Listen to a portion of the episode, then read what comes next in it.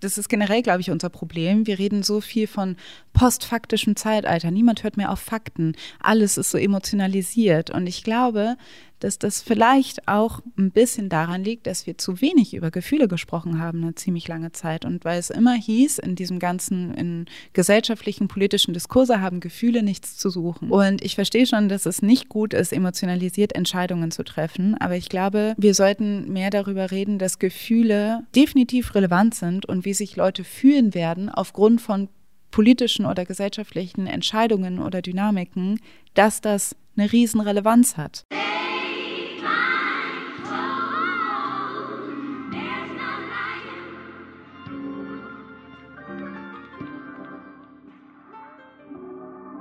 Und ja, das ist der Made in Germany Podcast. Junior hier.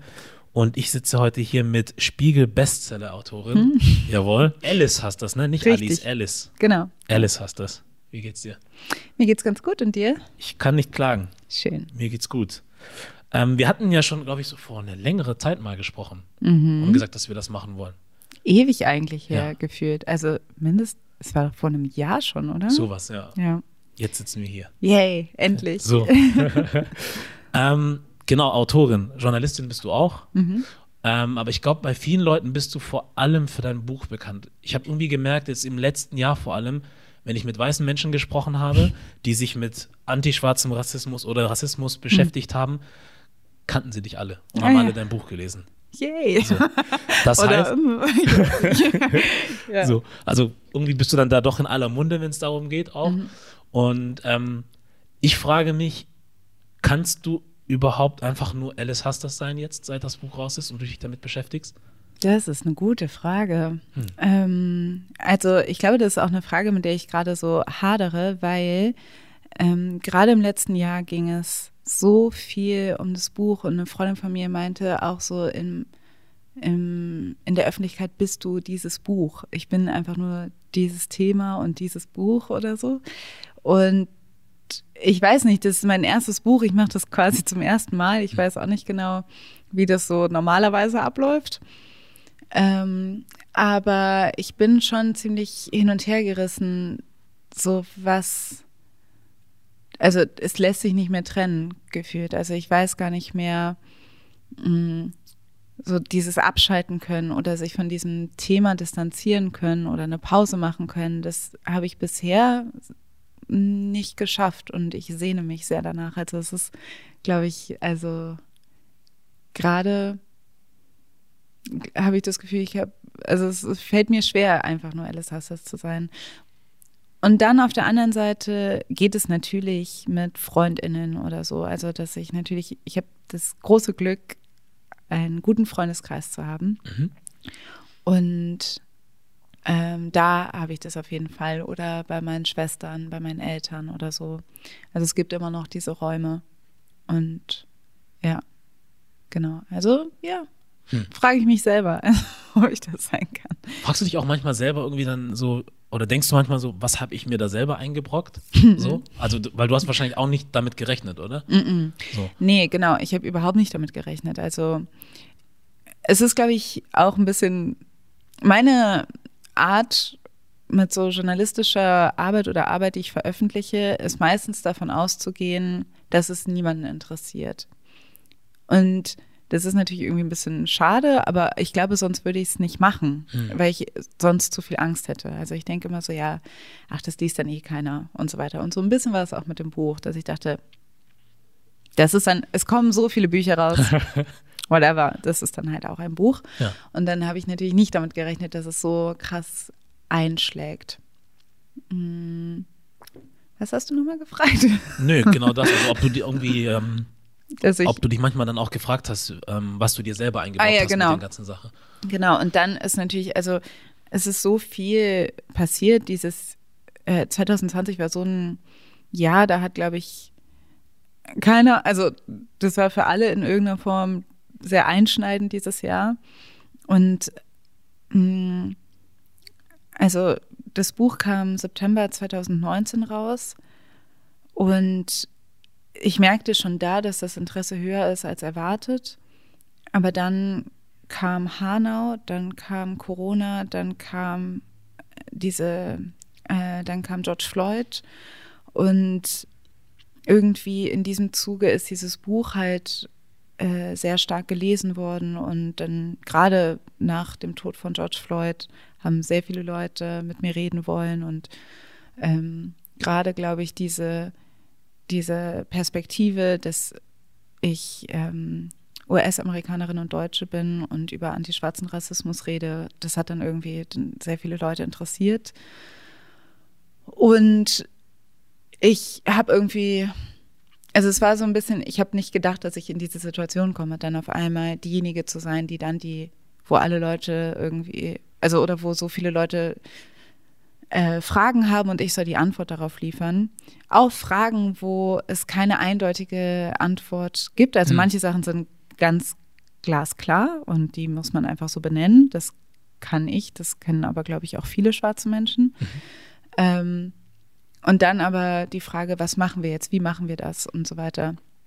Und ähm, ja, also da dachte ich auch, ich weiß es leider auch nicht. Also, hm.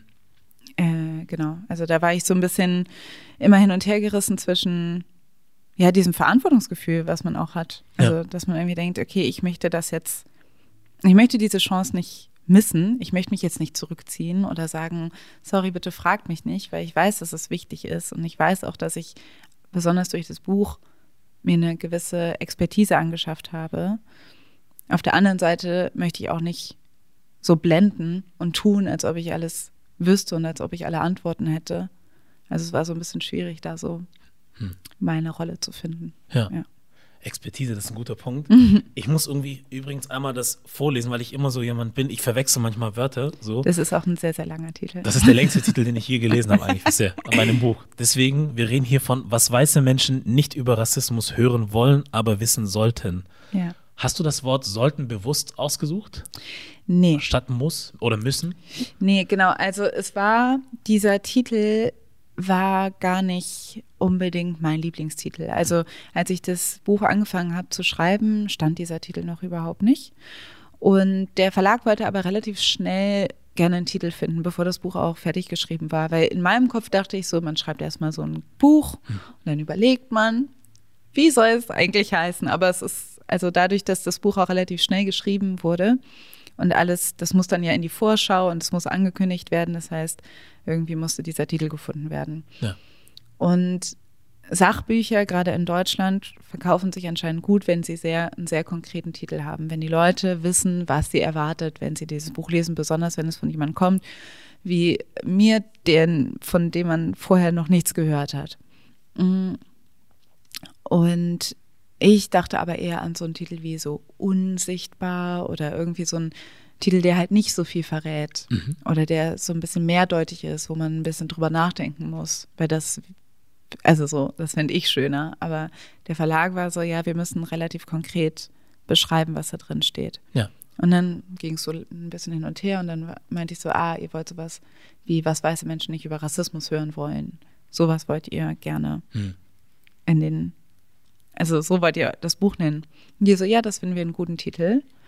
Also es war eher so eine, so ein Vorschlag, so in die Richtung wollt ihr das Buch nennen und diese, ja, so nennen wir das Buch. Mhm. Aber wir fügen noch hinzu, aber wissen sollten.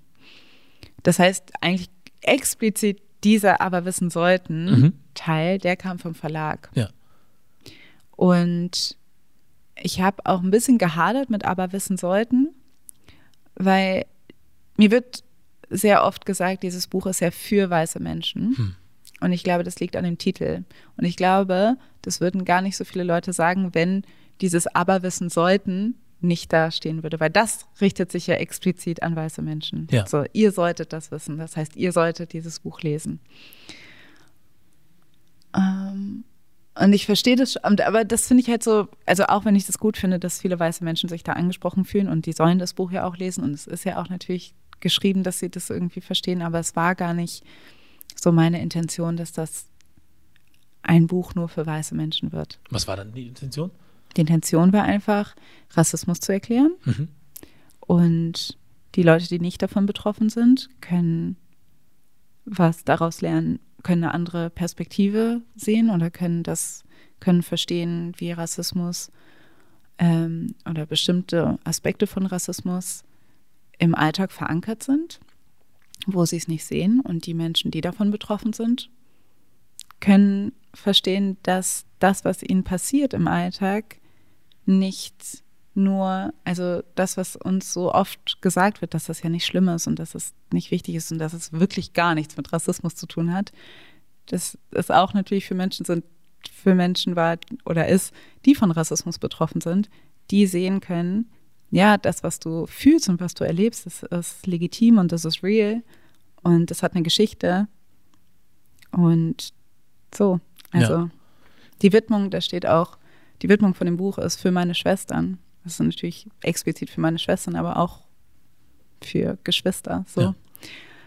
Also für die habe ich es auch genauso geschrieben. Ja. ja, das ist eigentlich gar nicht so verkehrt, was du sagst, weil meistens bist du ja mit gewissen Sachen oft allein oder in der Minderheit, ne? Wenn dir mhm. gewisse Sachen passieren und du denkst, hm, ich glaube, das ist passiert, weil ich halt schwarz bin und die dann oft Menschen dann sagen, hm, du übertreibst vielleicht ein bisschen, ähm, nimm es nicht so ernst, das hat er so nicht gemeint oder sie, dann bist du meistens so die einzelne Person in dieser Sache und dann gibt es halt mehrere Stimmen, die, die halt was anderes sagen und du stellst dann wahrscheinlich auch in Frage, ob das, was du fühlst und denkst, wirklich stimmt und legitim ist oder ob du es dir dann auch doch einbildest.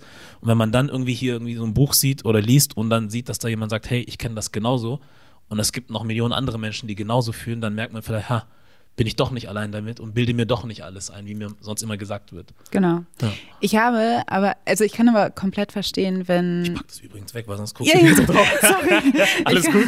So. Ich, ich aber da steht es auch. ja, nee. Ich kann, ich kann es auch verstehen, dass Leute, also gerade schwarze Menschen, dieses Buch sehen und denken, boah, nee, ich, also ich muss jetzt nicht erklärt bekommen, ich muss jetzt nicht mein Schwarzsein erklärt bekommen, weil ich bin ja selber schwarz. Ich kann es also ich muss jetzt kein Buch darüber lesen. Mhm. Ich habe da auch in, in dem Buch steht auch, es gibt, es gab ja auch Bücher, ich bin ja nicht die Erste, die darüber schreibt. Ja. Und ich weiß nämlich zum Beispiel, als ich zwölf war, ungefähr, glaube ich, hatten wir ein Buch zu Hause, das heißt Farbe bekennen. Das ist halt ähm, in den, ich glaube, Ende der 80er Jahre erschienen von Katharina Oguntoye und Maya Yim und Dagmar Schulz. Und das war über afrodeutsche Frauen. Die haben halt auch diesen äh, Begriff Afrodeutsch quasi erfunden und die haben halt darüber geredet, wie es ist, schwarz zu sein in Deutschland und schwarze deutsche Geschichte und so. Voll das interessante Buch. Das war auch sehr wichtig für mich, um dieses Buch zu schreiben. Aber damals, als ich es bei mir zu Hause gesehen habe, dachte ich so, ja, es, also, das muss ich ja nicht lesen. Hm. Also, das, warum sollte ich das lesen? Ich weiß selber ja, wie, wie es ist, schwarz zu sein. Ja. So. Und das war, also, dass man so eine Art Abwehrhaltung hat dass man denkt so, nee, das, also ich muss das ja nicht beigebracht bekommen oder so.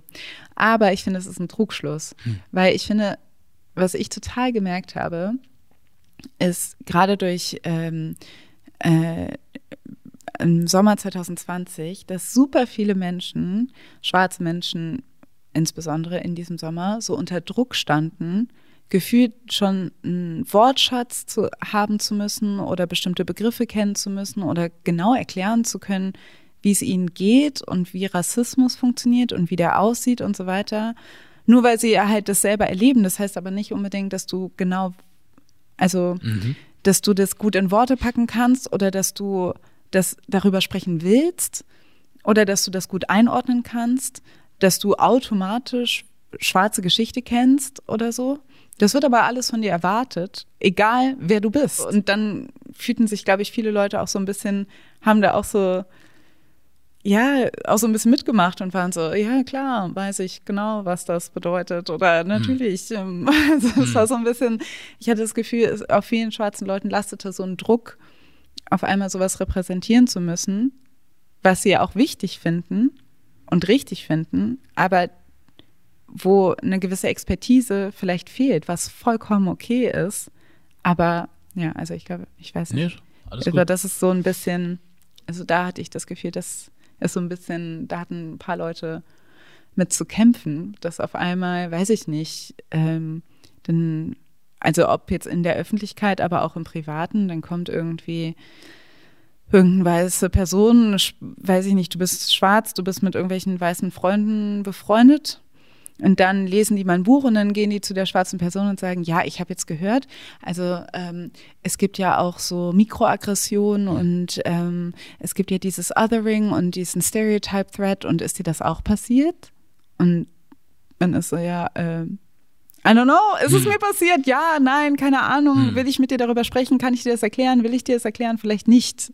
So. Ja. Ich glaube, das ist viel passiert im letzten Jahr. Expertise. Ich, hab, ich wollte vorhin ich habe vergessen eigentlich. Ich, Sorry, wollte, ich rede viel. Nee, ist alles gut. Du sollst ja auch reden. ähm, du hast ja auch schon am, relativ am Anfang in deinem Buch nämlich gesagt oder geschrieben, dass du eine gewisse Expertise hast, die auf deinen eigenen Erfahrungen basiert. Mhm. Kriegst du es aber jetzt mit, seitdem das Buch halt auch raus ist und dann halt auch so eine gewisse Welle schlägt, dass es dann auf der anderen Seite Menschen gibt, die dir deine Expertise absprechen wollen, so ab, weil jetzt vielleicht, ich bin noch nicht so weit gekommen, mhm. ähm, ihnen jetzt anscheinend die wissenschaftlichen Fakten und Zahlen oder so fehlen und ja. deswegen, also nach dem Motto, wenn das nur auf deinen Emotionen und deinem Empfinden mhm. basiert, dann kann das nicht legitim sein, weil du brauchst halt vor allem in einem Land wie Deutschland immer Fakten ne? und ja. immer Zahlen. So, ansonsten ist das nicht richtig. Ja. Ähm, also ich glaube, es herrscht dieser Eindruck, dass ich nur über meine Gefühle schreibe in diesem Buch. Aber das stimmt gar nicht. Also in diesem Buch steckt sehr viel Recherche.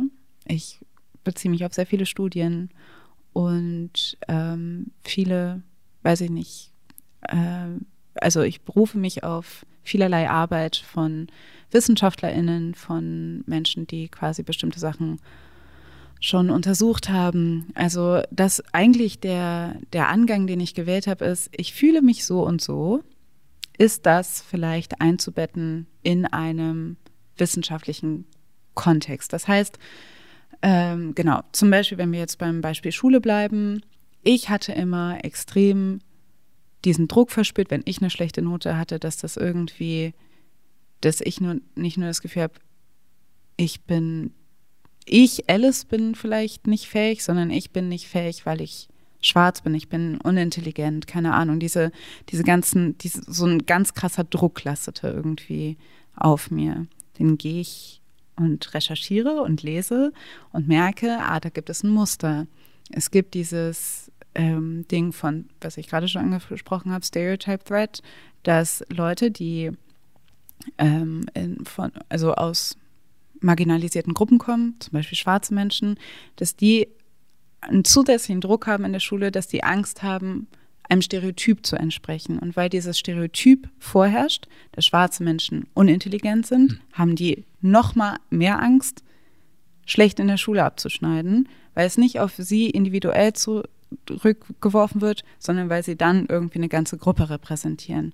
Oder weil sie Angst haben. Es gibt ja auch dieses, im Englischen sagt man so, I became a statistic, dass du halt Angst hast, dass deine individuellen ähm, äh, Verhaltensweisen ein Muster, ein Stereotyp bestätigen. Und das gibt es natürlich jetzt nicht nur bei Schwarzen, es gibt es bei ganz vielen anderen Leuten, wo Stereotype vorherrschen. Ja. Aber genau, das heißt, es gibt diese wissenschaftliche Ebene in meinem Buch und es gibt diese Gefühlsebene in meinem Buch. Und ich glaube, mir war es wichtig, halt beides so zusammenzupacken, weil ich glaube, so verstehen die Leute das. Also ich hätte jetzt natürlich sagen können, in der Kolonialzeit ist das und das vorgefallen. Ähm, es gibt diese Psychoanalyse, diese Wissenschaft sagt das und das. Ohne diese anekdotischen Geschichten, dass ich irgendwie sage, so und so ist das in meinem Leben passiert. Aber ich glaube, dann hätten das sehr viel weniger Leute spannend gefunden. Mhm. Also ich glaube einfach, das lernst du auch in der Journalistenschule. Du lernst, wenn es ein, äh, wenn es zum Beispiel, wenn die Politiker irgendein Gesetz be, ähm, beschließen, dann suchst du am besten jemanden, dem dieses Gesetz betrifft. Also wenn es jetzt heißt, zum Beispiel Lockdown, keine Ahnung, die Läden sind geschlossen, dann machst du wahrscheinlich am besten auch eine Reportage darüber, wie es diesen einen Menschen geht, der eine Bar schließen muss. Ja um dann wiederum auf dieses Gesetz zurückzukommen. Also das sind, das ist ein ganz klares Handwerk von Storytelling, was ich auch verwendet habe. Ja. Also aber nur aus meiner eigenen Geschichte heraus. Macht Sinn. Aber ich glaube, das wissen halt viele nicht. Also viele ja. Leute frame das gerne so, dass sie sagen so, ach, ja, Alice hat so eine ist so, gefühlst du, also hat einmal gesagt, ja, ist voll gemein, dass mir Leute in meine Haare fassen und mir sagen, ich sehe aus wie Schokolade und keine Ahnung was, also nur so Hm. sage, wie schlimm alles ist, ohne dass ich erkläre, in was für einer Geschichte das eingebettet ist. Ja. Also, und das nervt mich schon sehr, dass ich glaube, dass das, also, dass diese Arbeit, diese wissenschaftliche Arbeit, die da, oder die Wissenschaft, die Recherche hin zur Wissenschaft, dass die oft nicht gewürdigt wird. Mm, nervt mich, ist aber auch, glaube ich, manchmal so ein bisschen, also das hat auch was mit Stereotypen zu tun. Die sehen halt eine junge Frau auf dem Cover und denken dann so, was kann sie schon? Ja. Auf der anderen Seite ähm, glaube ich auch, ne, das spielt denen auch ganz gut in die Karten, wenn halt so jemand, also wenn Leute sagen, ach so, ja, diese junge Frau, die, Hm. die, die, ja, die hat nur einen Geltungsdrang. Die Hm. will nur einmal sagen, ähm, ihre, die will nur ihre Gefühle aufschreiben. Ja. Weil ich aber auch dann, dann denke ich auch wieder, aber was wäre, wenn ich nur meine Gefühle Mhm. aufschreiben möchte? Ja. Ich finde das, also das ist auch schon wieder so einschränkend. Wenn Leute einfach nur schreiben wollen, ich fühle mich so und so. Also wenn das schwarze Menschen oder Menschen, die von Rassismus betroffen sind, einfach gerne machen möchten, Ja. sollen sie das bitte machen. Ja. Das hat auch seinen Wert, Würde ich auch finde sagen. ich. Also Vor allem, wenn man, Entschuldigung, das fällt mir gerade so ein, vor allem, wenn Leute dazu in der Lage sind, die Gefühle von Hunden oder Katzen ernst zu nehmen, obwohl wir nicht mal mit ihnen reden können. ja, Aber wenn ein Mensch sagt, ich fühle mich so oder so, dann ist es so, ja, stell dich nicht so an oder warum bist du jetzt so weinerlich oder was auch immer. Und wir reden ja von Sachen, die wirklich auch legitim sind. Also es ist jetzt Genau. nicht so, dass man sich aussucht, irgendwie äh, ein Opfer sein zu möcht wollen, so, sondern man wird halt wirklich zu einem Opfer gemacht in dieser Mhm. Ja. Rolle so oder in dieser, in dieser Sache, die dann passiert. Und das finde ich irgendwie komisch. Also Hunde, Katzen und so versteht man und Pferde und so. Aber wenn ein Mensch dann von seinen Sorgen spricht, dann will man das, also es kommt auch auf den Menschen natürlich Mhm. an, ne? welcher Mensch das dann sagt so. Ähm, dann nutzt man das wieder als Grund, um dann irgendwie dem Ganzen so seine ähm, Daseinsberechtigung irgendwie zu nehmen. So. Ja, das kann voll. man jetzt nicht ernst nehmen, weil sie spricht ja anscheinend nur über ihre Gefühle. So. ja, ja, genau. Verrückt. Also, und ich glaube, auch da sind wir so ein bisschen auf so einem, also das, das ist generell, glaube ich, unser Problem. Wir reden so viel von postfaktischem Zeitalter. Niemand hört mehr auf Fakten. Alles ist so emotionalisiert. Und ich glaube, dass das vielleicht auch ein bisschen daran liegt, dass wir zu wenig über Gefühle gesprochen haben, eine ziemlich lange Zeit. Und weil es immer hieß, in diesem ganzen, in gesellschaftlichen, politischen Diskurse haben Gefühle nichts zu suchen. Und ich verstehe schon, dass es nicht gut ist, emotionalisiert Entscheidungen zu treffen. Aber ich glaube, wir sollten mehr darüber reden, dass Gefühle ähm, definitiv relevant sind und wie sich Leute fühlen werden aufgrund von politischen oder gesellschaftlichen Entscheidungen oder Dynamiken, dass das eine Riesenrelevanz hat Ja. und dass das vielleicht dazu führen wird, dass bestimmte Dinge passieren. Also, dass so viele Leute, also keine Ahnung, wenn, wenn wir jetzt nach Amerika gucken und wenn wir über Trump geredet haben, dann ging es sehr viel um das Wort Wut, ne? Also ganz viele, ich glaube, die Bücher hießen ja auch so Fire and Fury oder Wut war auch so ein Buch über Trump. Also es ging sehr viel um Wut. Und die Sache war, ja, es gibt sehr viele sehr wütende Menschen anscheinend in den USA und vielleicht ist deren Wut nicht legitim, aber sie ist auf jeden Fall da. Also sie ist, die Wut ist da. Das heißt, wir müssen über diese Wut reden, über dieses Gefühl. Und zu sagen, ja, das bringt aber nichts, weil sie ist ja nicht relevant in diesen in rationalen Entscheidungen. Da sollte Wut keine Rolle spielen. Denke ich so, ja, sollte es nicht, aber sie, also, aber sie ist ja da. Ja. Also so, we need to look at it. Und Ja. ich glaube, äh, genau. Also ich habe so ein bisschen, ich sehe den Wert total, nur über Gefühle zu reden oder den Wert total überhaupt nicht über Gefühle zu reden, sondern nur über die Sachlage. Aber ich möchte gerne einen kleinen Ort haben, wo man beides zusammenbringen kann und zu sagen, die Gefühle haben auch was mit dem, mit dieser Sachlage zu tun. Da habe ich mein Zelt aufgestellt Ja. und da so schreibe ich halt. Soll, soll man noch machen dürfen. weil du gerade auch noch meintest, dass, ähm, ich, ich weiß nicht, wie ich das nennen soll, dich manche Reaktionen oder was, was manche Leute darüber sagen, wie du das geschrieben hast, dass sich das ein bisschen nervt, finde ich irgendwie so. Ich sehe das so wie mit Kommentaren zum Beispiel auf YouTube oder so.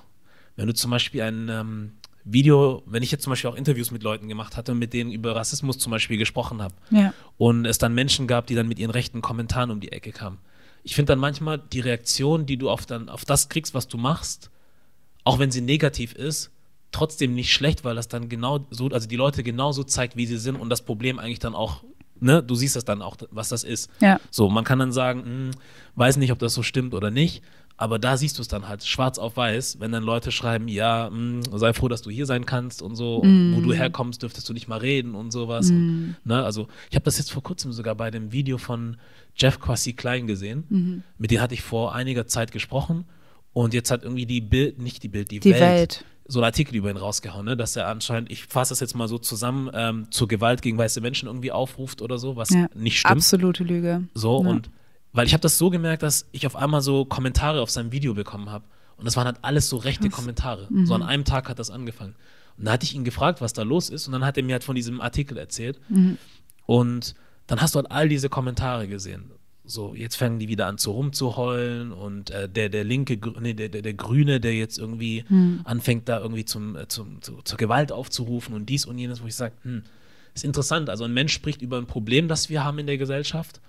Ähm, er nennt das klar beim Namen, aber er hat ja niemanden dabei beleidigt oder gesagt, lass uns jetzt irgendwie Leute verprügeln gehen oder so, sondern meint einfach, wir müssen da was ändern und so reagieren Leute drauf. Dass Ja. ein Mensch sagt, hey, wir wollen halt einfach auch wie ganz normale Menschen behandelt werden. Und das ist dann halt die Reaktion. Andere Leute stört's, ich denke mir wiederum, ich lösche die Kommentare halt auch nicht. Mhm. So, weil ich will, dass man das sieht. Das kann ich verstehen. Ich hab, gehe auch mit, ich lösche Hasskommentare eigentlich auch nicht, weil ich genau das Gleiche irgendwie, ja, ich bin da irgendwie auch so, dass ich denke, das steht für sich und ich will mich da auch, also ich gehe da auch nie drauf ein. Also ähm, ich bin natürlich äh, irgendwo froh, wenn andere Leute irgendwie dagegen halten. Aber wenn ich was twittere oder auf Instagram oder unter YouTube-Videos oder so, ähm, wenn da Leute sowas schreiben, also bei mir schreiben meistens Leute, Alice Hassas ist eine Rassistin, sie ist rassistisch gegen weiße Menschen, weil sich das auch, also weiß ich nicht, schleicht sich so ein, dieses sehr große Missverständnis oder Gerücht über mich, dass ich sagen würde, nur weiße Menschen sind rassistisch und sie sind außerdem rassistisch, weil sie weiß sind. Das Hm. ist, glaube ich, ja, egal. Auf jeden Fall, ähm, naja, auf jeden Fall denke ich auch, ja, das ist, ich habe auch das Gefühl, ich will dir gar nicht den Gefallen tun, dass, also, keine Ahnung, du musst dir das angucken, Richtig. wie du, diese hässlichen Sachen schreibst du gerade. Genau. Also, und du entscheidest dich, dass das in der Welt ist. Ähm, genau. Also, ich glaube, was ich lernen, also ich versuche mich sehr abzugrenzen.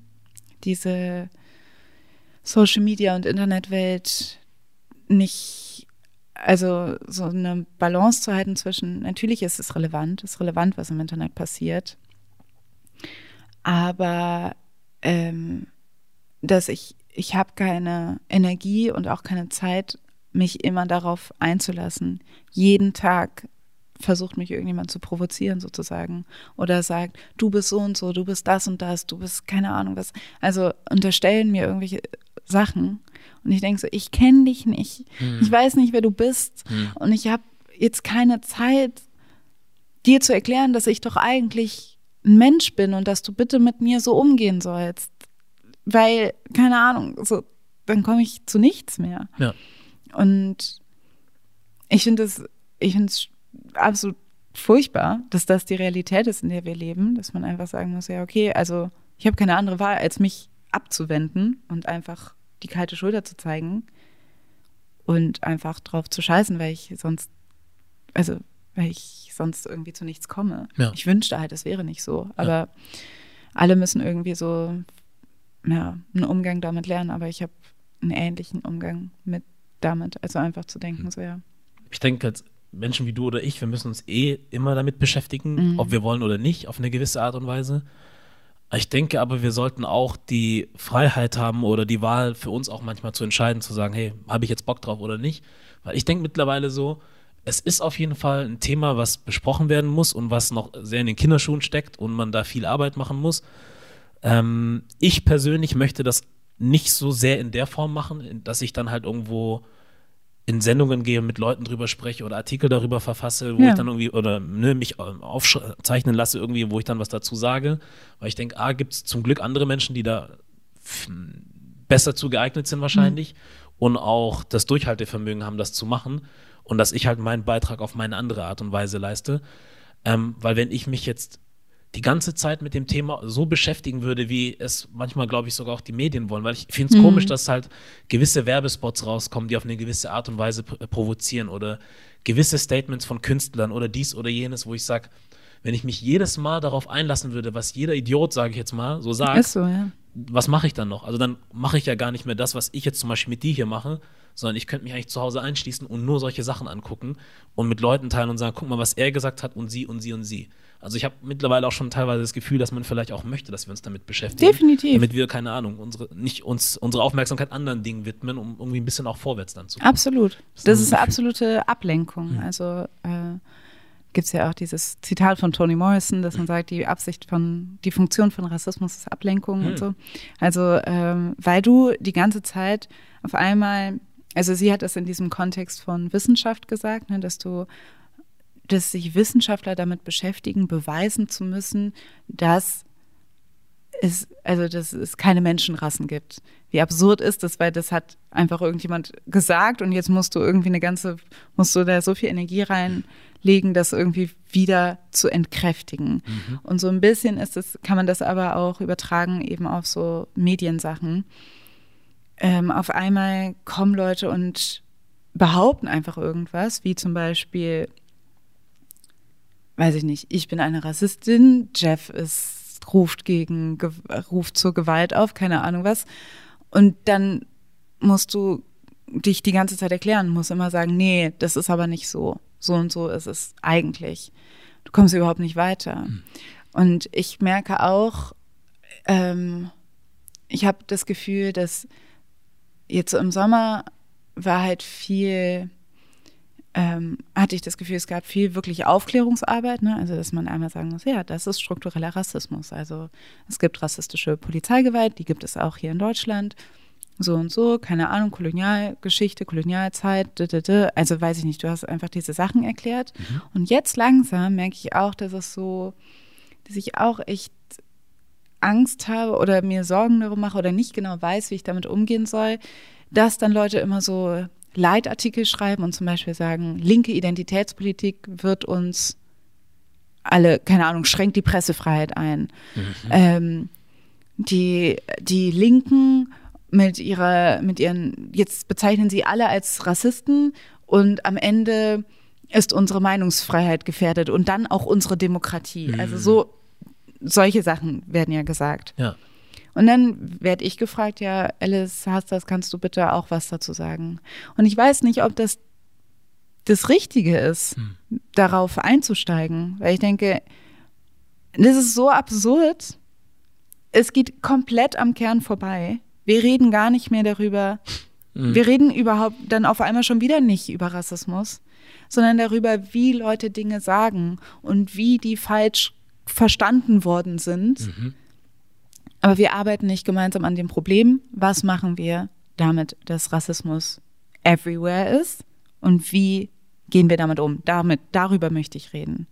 Aber das würde quasi bedeuten, dass Leute erstmal anerkennen, dass es Rassismus gibt. Ja.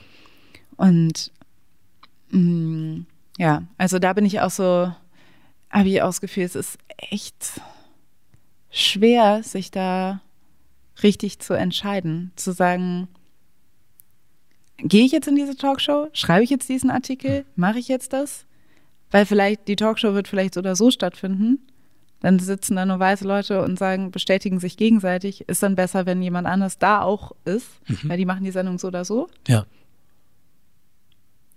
Oder lasse ich die einfach, also es ist auch ein gutes Zeichen, wenn die sich halt selber so clownmäßig mhm. einfach so mhm. gegenseitig einfach nur quasi, also dass man einfach merkt, wie, wie absurd das ist. Ja. Das ist halt, ich weiß es nicht. Mhm. Ich, ich finde es manchmal schwer, das ähm, zu entscheiden. Und ja. ich glaube, es ist auch eine sehr individuelle Entscheidung.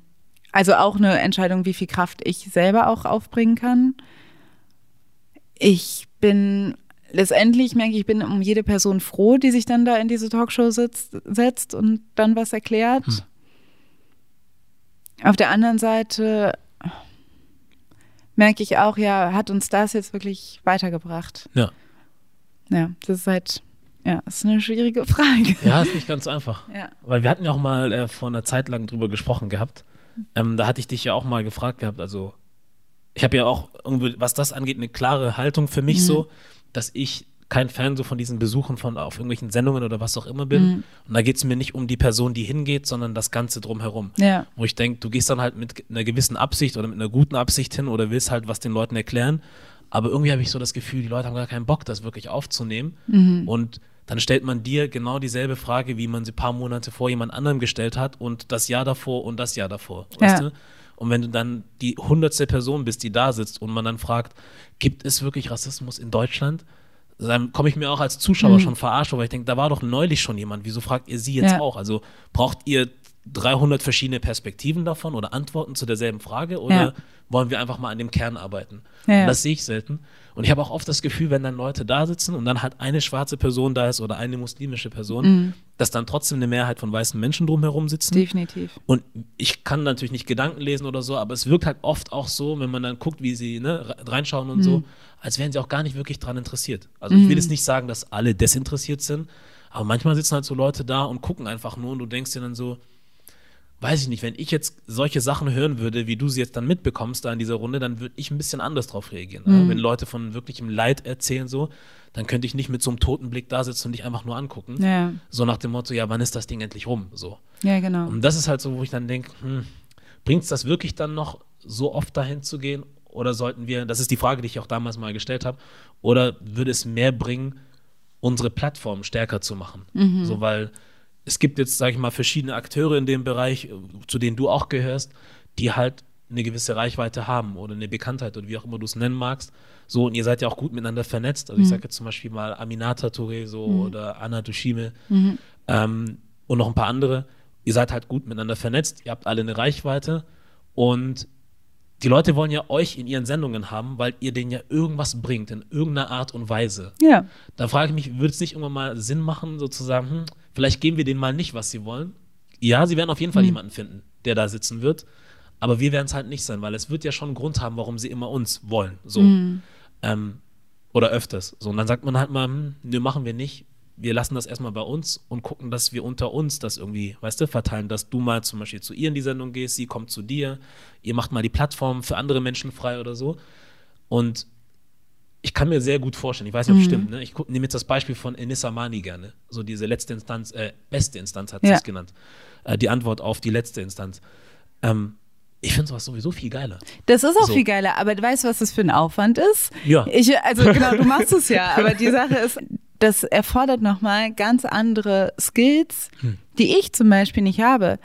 Ich habe nicht das Gefühl, dass ich irgendwas gründen kann Hm. oder irgendwie, also zumindest nicht auf dieser, also auf dieser Ebene, es stresst mich extrem. Hm. Also das ist halt auch eine Frage von Kapazität und Fähigkeiten. Also du Klar. hast total recht. Natürlich wäre es cool, wenn ich, also in, irgendwo denke ich, ja, einfach eigene Produktionsfirma gründen. Irgendwie, es gibt es, es gibt ja ähm, genug Möglichkeiten mittlerweile einfach selbst zu veröffentlichen. Ob jetzt der Podcast von WDR kommt oder ob man ihn einfach selbst produziert, Hm. ist, das macht im Podcast-Feed keinen Unterschied und so weiter.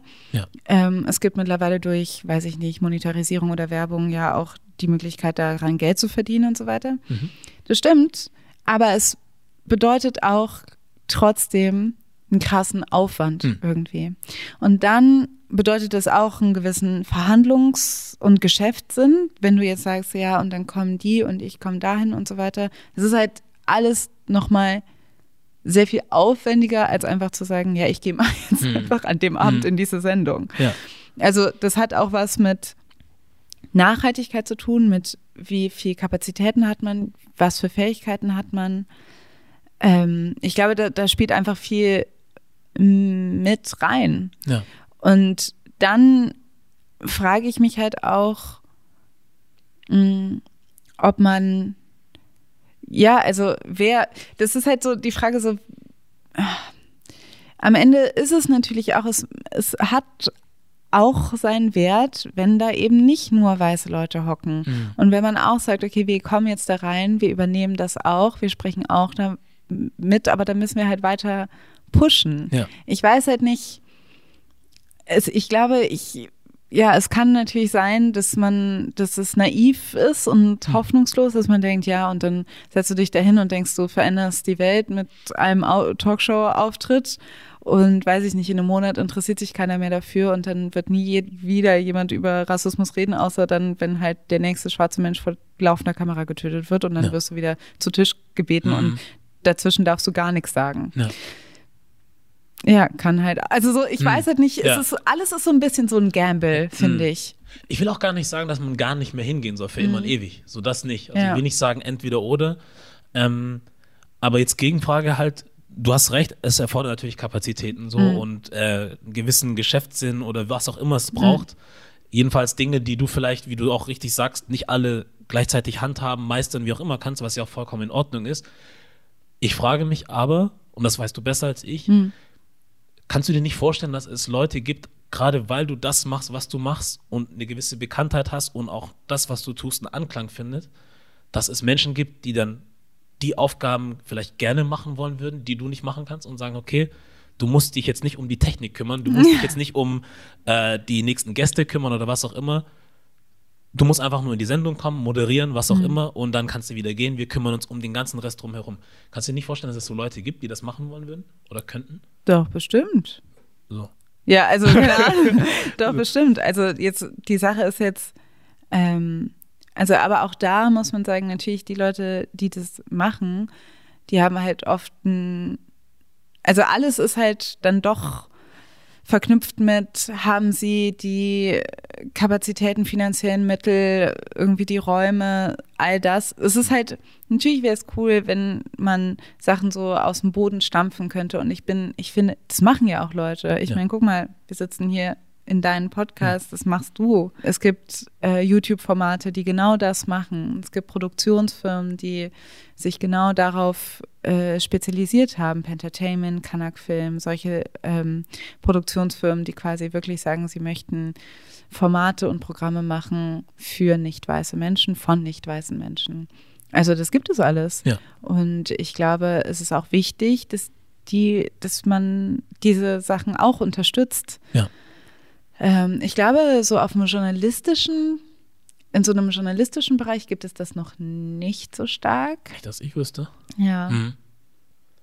Nicht, also ich will dich jetzt mhm. auch nicht zu irgendwas zwingen, ne? Nee, die Sache Frage, ist, also ich, ich, sehe total deinen Punkt hm. und ich finde das auch irgendwo, äh, kann ich das irgendwie so verstehen. Ich bin immer noch nicht sicher, ob man denkt, sagen wir mal so, die einen haben, wenn wir das jetzt so in Geld aufteilen wollen, ja, die hm. einen in, in diesen Festungen von etablierten Medien hängt das Geld, hängt die, hängt irgendwie ähm, die Reichweite so. Aber hier hängt das kreative Potenzial und auch, ähm, sage ich mal, Meinungen, die zählen und so weiter. Die brauchen quasi diese Perspektiven ja. und wir brauchen das Geld. Hm, das hm. ist halt so, also ja. ist halt so ein bisschen die Frage ist so, gehen wir jetzt da rein in diese komische Festung, die nicht auf uns aufgelegt, ausgelegt ist und versuchen da irgendwie uns unseren Platz zu erarbeiten und das dann irgendwie besser zu machen? Oder versuchen wir mit aus, aus dem Nichts quasi irgendwie was zu erarbeiten und dann irgendwie selber Geld zu generieren? Ja.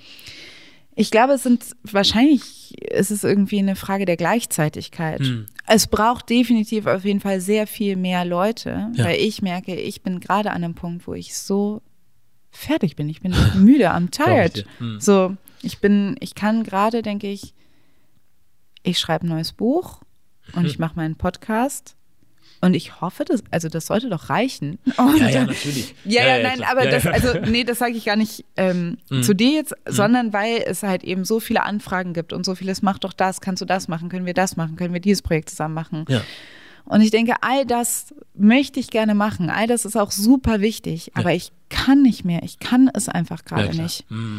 Das gehört auch Das heißt, aber ich weiß ja auch, ich muss es ja es muss ja nicht alles ich machen. Es gibt sehr viele sehr talentierte, sehr hm. kluge, tolle Menschen, die das alles machen können.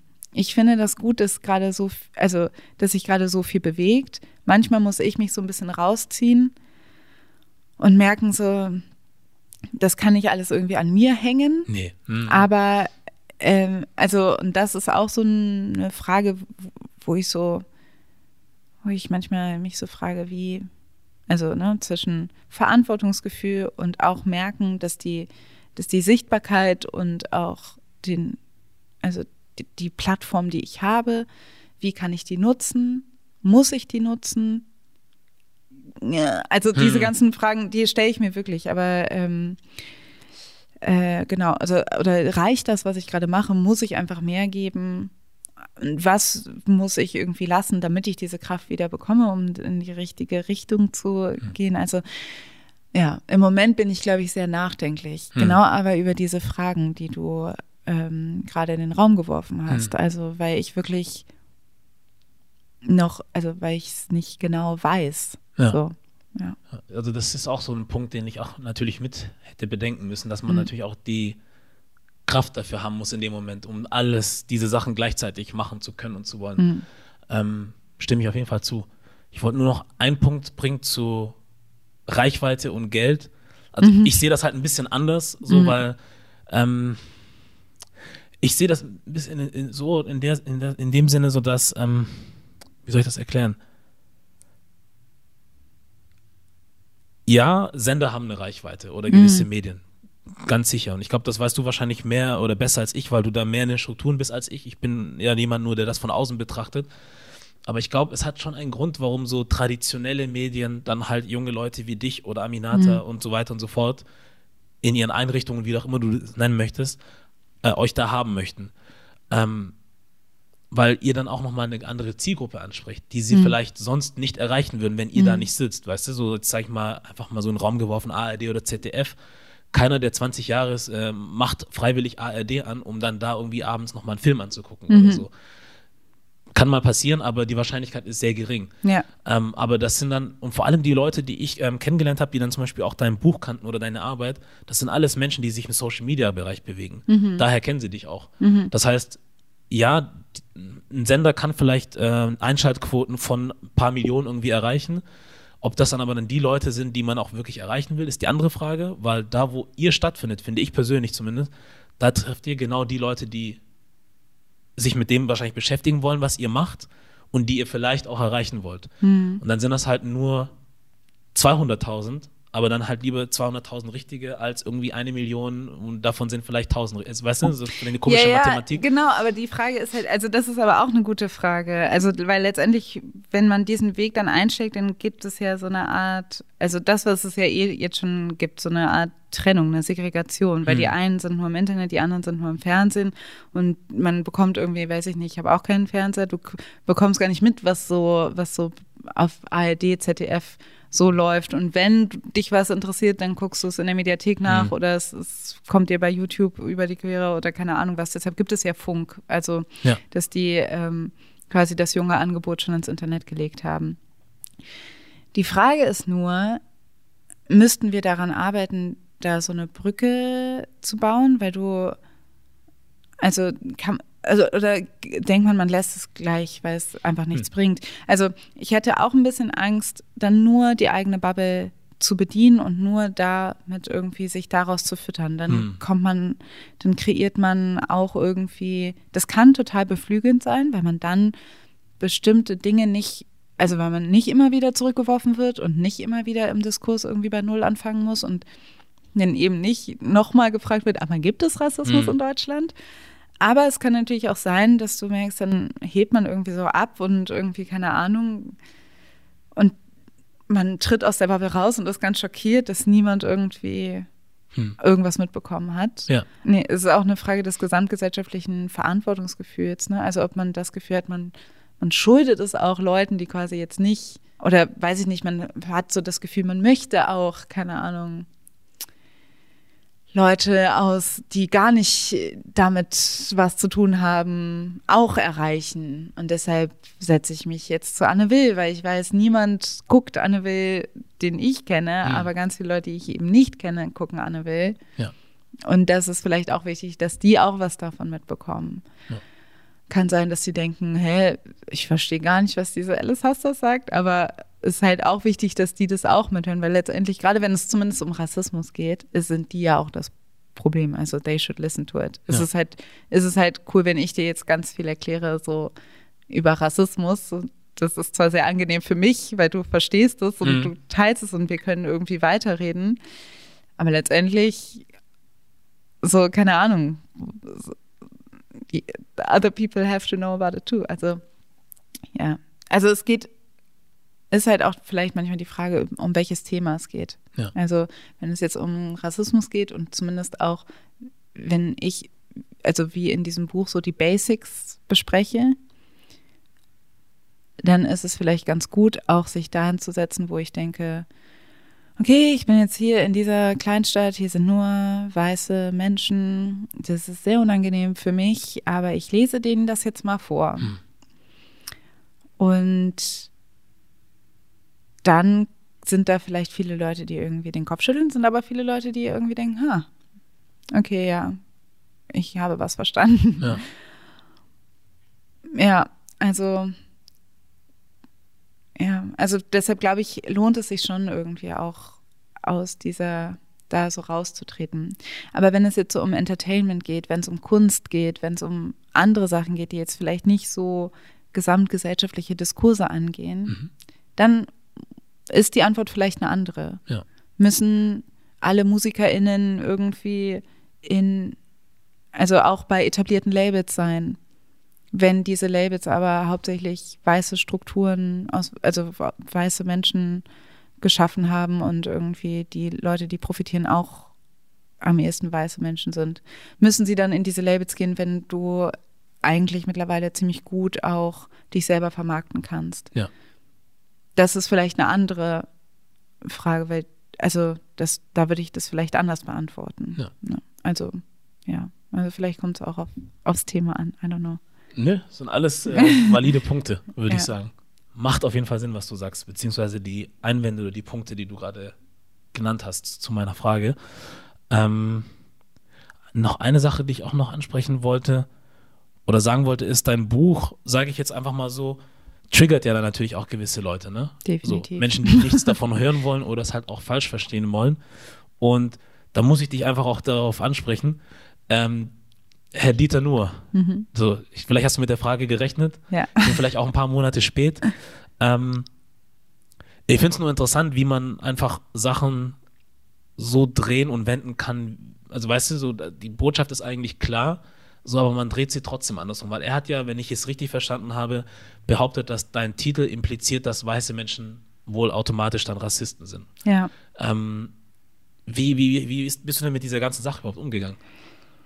Ei, also ich habe, das war Anfang November.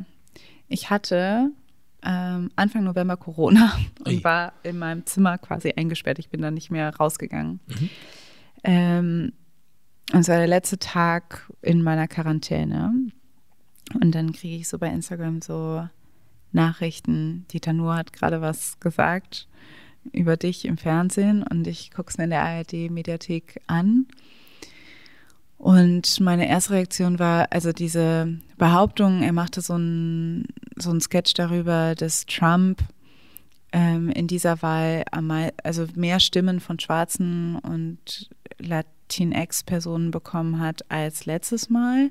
Und dann hat er gesagt, das liegt auch an Büchern wie dem von Alice Hasters. Also Alice Hasters, der hat meinen Namen nie gesagt. Also Okay. die, von dieser Mhm. Autorin dieser Frau, keine Ahnung Ja. Hat behauptet, mein Buch wäre in den USA ein Riesenrenner gewesen und meinte, ähm, mit dieser Anna oder mit dieser Behauptung, dass weiße Menschen rassistisch sind, die ist erstens auch rassistisch und die ist zweitens so absurd, dass deshalb Leute anfangen, Trump zu wählen, weil die das so absurd finden, was Mhm. ich sage, sozusagen. Das war insgesamt sozusagen die Aussage. Ja. Ich meine, ein großer Fehler ist halt, dass mein Buch nie in den USA erschienen ist, dass es Hm. kein US-amerikanisches Buch ist, dass das einfach absoluter Quatsch ist, so. Aber dieses, weil da steht, dieses Buch heißt, was weiße Menschen nicht über Rassismus hören wollen, aber wissen sollten. Das Buch heißt nicht, weiße Menschen sind rassistisch, weil sie weiß sind. Mhm. Aber das ist das, was die Menschen daraus lesen. And I think it's really telling. Mhm. Also ich finde, das verrät sehr viel über sie. Ja. Dass die sich so, dass sie sagen, Ach so, du denkst über, also ich, ich bin Rassist nur, weil ich weiß bin. Das steht da nicht. Ja. In diesem Buch steht, dass Leute, dass wir alle rassistisch sozialisiert sind. Mhm. Ganz am Anfang sogar auch schon. Genau. Ja, ja. Und, das, und dass man, dass das aber natürlich was anderes bedeutet, wenn für dich oder für mich, wenn wir quasi so sozialisiert sind, dass wir finden, schwarze Menschen sind weniger wert als weiße, als wenn weiße so sozialisiert sind. Das it sends a different message. Das heißt, weiße Menschen sind von Rassismus bevorteilt. Das ist das, was ich sage. Ja. So. Also, aber wie gesagt, ich finde es schon sehr interessant, dass Leute das dann, also Dieter Nuhr hat quasi, sage ich eigentlich, perfekt dargestellt, was ich eigentlich versuche zu erklären. Ja. Dass man ähm, versucht, über Rassismus zu sprechen und über die Machtdynamik innerhalb von rassistischen Strukturen und dass weiße Menschen quasi privilegiert sind durch ihr Weißsein. Und dass die das aber, dass die jegliche Unterhaltung darüber verweigern, weil sie den Vorwurf so schlimm finden, Ja. dass sie rassistisch sein könnten, dass das auf einmal priorisiert wird. Auf einmal geht es nur darum, ist jemand ein Rassist oder nicht. Und nicht darum, was rassistisches vorgefallen ist. Ich nenne es Täter-Opfer-Umkehr. Äh, auf einmal ist Dieter Nuhr äh, derjenige, der attackiert wird, der Arme. Ja. Auf einmal ist es der linke Mainstream, der uns alle unterdrückt. Mhm. Also auf einmal ist es so umgekehrt, Ja. obwohl die Kritik ja von irgendwoher kommt. Also mh, das heißt, ich war, ähm, als ich das gesehen habe, war ich nicht in der besten körperlichen Verfassung, Hm. weil ich krank war. Ja. Dann war ich aber eher so, also mich hätte es extrem genervt. Ich war gar nicht so empört oder schockiert, weil ich das schon so oft gehört habe, irgendeine Version davon, dieses, aber Frau Hasters, Sie sind doch die Rassistin, weil Sie das, also so, ey, seit Tag eins dieses Buches denkt irgendjemand, er könnte mich super krass investigativ kritisch mal rannehmen und mir diesen original Gedanken mal unterbringen und sagen, Sie sind doch eigentlich die Rassistin. Und man denkt so, ach so, ja, stimmt, sorry. Buch, es ist vollkommen unnötig, Ja. es tut mir leid. Also was Ja. denken die denn, da habe ich mich, denken die, wie habe ich mich denn damit auseinandergesetzt? Also, naja, egal. Ähm, das, was mich gestresst hat, war, dass es so viel Aufmerksamkeit gebracht hat. Also natürlich war es irgendwie cool, dass so viele Leute irgendwie Dieter Nuhr auch, ähm, also das erkannt haben und verstanden haben, dass das, äh, dass das, was Dieter Nuhr macht, irgendwie nicht okay ist und dass das irgendwie auch auch rassistisch ist, zu denken, nur weil da eine schwarze Frau auf dem Cover ist, ist sie aus den USA und kann nicht deutsch sein. Mhm.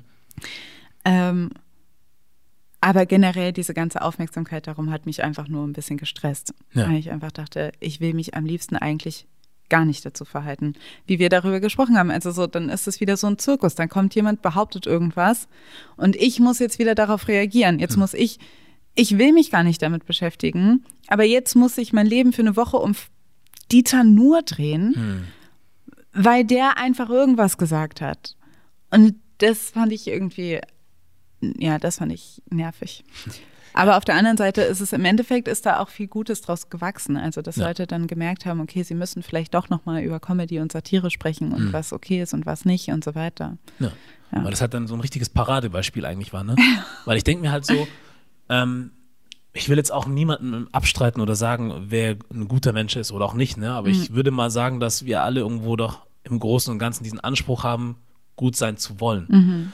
Und wenn das der Anspruch ist und dir jemand sagt, guck mal, da gibt es so ein paar Dinge, die solltest du vielleicht überdenken, dann kann man sich sagen, hm, ich glaube, ich habe bisher mein Bestes getan, so, meiner Meinung nach. Aber wenn ich jetzt höre, dass es doch noch ein paar, paar Punkte gibt, die ich nie berücksichtigt habe, sowas wie zum Beispiel zu sagen, ach, wie toll das wäre, doch ein Kind zu haben, das halb schwarz, halb weiß ist, wie, Mhm. äh, so, weil das ist dann voll süß und so. Solche Sachen. Das hat man vielleicht auch nicht böse gemeint in dem Moment und so, aber zu verstehen, dass das einfach nicht in Ordnung ist, weil das was halt damit impliziert, so. Ja. Ähm, also ich persönlich, zum Beispiel kann ich das so sagen, was Frauen zum Beispiel betrifft. Hm. So gewisse Sachen wusste man halt früher nicht, so Mhm. dass das Wort Tussi zum Beispiel nicht korrekt ist. So. Ähm, aber ich halte jetzt nicht dran fest. So, Ja. ich denke jetzt auch nicht, wenn jetzt du sagen würdest, ja, viele Männer benutzen dieses Wort und das mhm. ist scheiße, dann fühle ich mich nicht direkt angesprochen und sag, dass ich jetzt auch einer von denen bin, wo du sagst, das sind Scheiß, das, also, ne, mhm. du nennst mich halt nicht in dem Moment scheiß Mann oder so, sondern du sprichst einfach ein Problem an, das da ist, was dann halt bei einer gewissen Gruppe von Menschen oft auftaucht oder beziehungsweise oft verwendet wird, wird dieses Wort und machst halt darauf aufmerksam und jetzt kann ich mir aussuchen, wie ich damit umgehen will, weil exactly. ich denke dann so, ich weiß nicht, von wem sie spricht, weil mhm. ich bin es halt nicht und dann bin ich halt raus. Mhm. Deswegen würde ich aber niemals zur Verteidigung von allen Männern kommen und sagen, hey, aber pass mal auf, was du gerade sagst, geht gar nicht, weil damit wirfst du uns alle in einen Topf. Tust ja. du nämlich nicht, meiner Meinung nach. Ja. Du sprichst eine genaue, also eine genaue Gruppe an, so, die sich damit auseinandersetzen kann oder nicht. Sollten sie am besten tun, wollen sie aber nicht, sondern dann drehen sie es halt um und sagen, du legst uns irgendwelche Sachen in den Mund oder ähm, gibst uns irgendwelche Anschuldigungen irgendwie an die Hand, die einfach nicht richtig sind. Und diese Reaktion ist halt so einfach so eine ganz seltsame.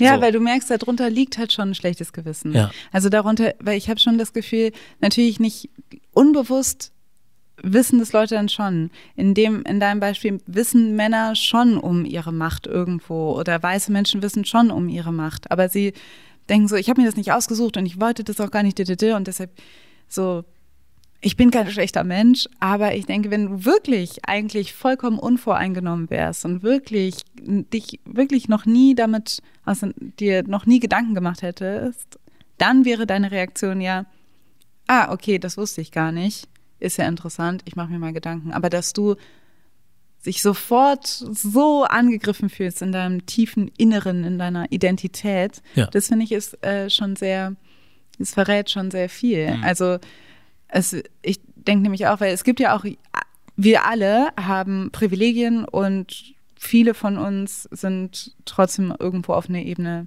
diskriminiert. Wenn jetzt zum Beispiel eine Person sagen würde, eine queere Person sagen würde, Heteros sind immer so und so, die sind immer sehr, die denken immer Händchen halten, ist, das, die denken gar nicht darüber nach, was das für ein Privileg ist oder so. Hm.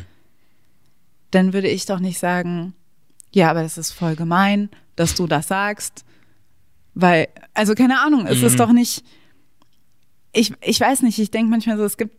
Ich, es ist so absurd, da fällt einem nicht mal ein Beispiel. Wirklich ja, also ich finde, oder ich finde auch diese, dieses, diese Abwehrhaltung, Teilweise, weil ganz viele finden das ja ganz, ganz schlimm, wenn Leute von alten weißen Männern reden, sagen, es ist übertrieben verallgemeinern und so. Und ich weiß, ja, das ist verallgemeinern. Not all white men, bla bla. Aber auf der anderen Seite denkt man so, warum ist diese Verallgemeinerung jetzt so schlimm? Mhm. Niemand würde, Leute würden, wenn Leute mir sagen, du als junge schwarze Frau, wo ist das Problem? Das kriege ich andauernd gehört. Mhm das wird, Leute sagen mir das andauernd. Ja. Junge schwarze Frau. Du als junge schwarze Frau könntest da auch ja mal was zu sagen. Mhm.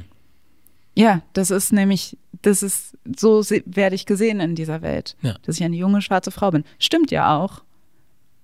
Aber, also ich weiß gar nicht, in welcher Position, also dass ich, das ist so, so normal für mich, dass ich mich da gar nicht, dass ich das so schwer nachvollziehen kann, dass Leute das gar nicht gewöhnt sind, dass sie auch in diesen Kategorien gesehen werden mhm. können, in Kategorie Race und Geschlecht und Alter, weil Leute fragen, Leute sehen mich immer so. Ja. Ja, also, ja, ach, keine Ahnung. Ich, ähm, ich denke auch, das, was wir gerade so sehen, wie Leute so, wie Dieter Nuhr oder wie Leute irgendwie in irgendwelchen Artikeln schreiben, das geht alles zu weit und und wir werden hier alle einsortiert in Kategorien und mhm. sich so, so panisch sind, dass ich denke, ja, eigentlich das, was ich es ist eine kleine Identitätskrise, die du ja mm, gerade hast. Wahrscheinlich, ja. So, du ja. findest es so krass. Mm. Welcome to the club. So, ja. keine Ahnung, du bist halt nicht nur ein Individuum, sondern bist auch beeinflusst von, ja, sag ich mal, gesellschaftlichen Kategorien Fühlt sich scheiße an, ja, hm. aber keine Ahnung, du bist genauso wenig frei davon wie wir alle anderen auch. Ja. Also, ja. Das ist verrückt. Das ist echt verrückt. Ja, und ich wünsche natürlich auch, das wäre nicht so. Ich wünschte auch, Leute würden, weiß ich nicht, das ultimative Goal ist natürlich, dass diese Kategorien nicht mehr relevant sind mhm. oder weniger relevant oder zumindest nicht mehr hierarchisiert werden. Ja. Es wäre cool, wenn wir nicht mehr über diese Dinge reden wollen, können, müssten. Ja. Weil ich glaube nicht, dass wenn ein Problem noch besteht, die Lösung darin liegt zu sagen, wir hören einfach auf, darüber zu reden.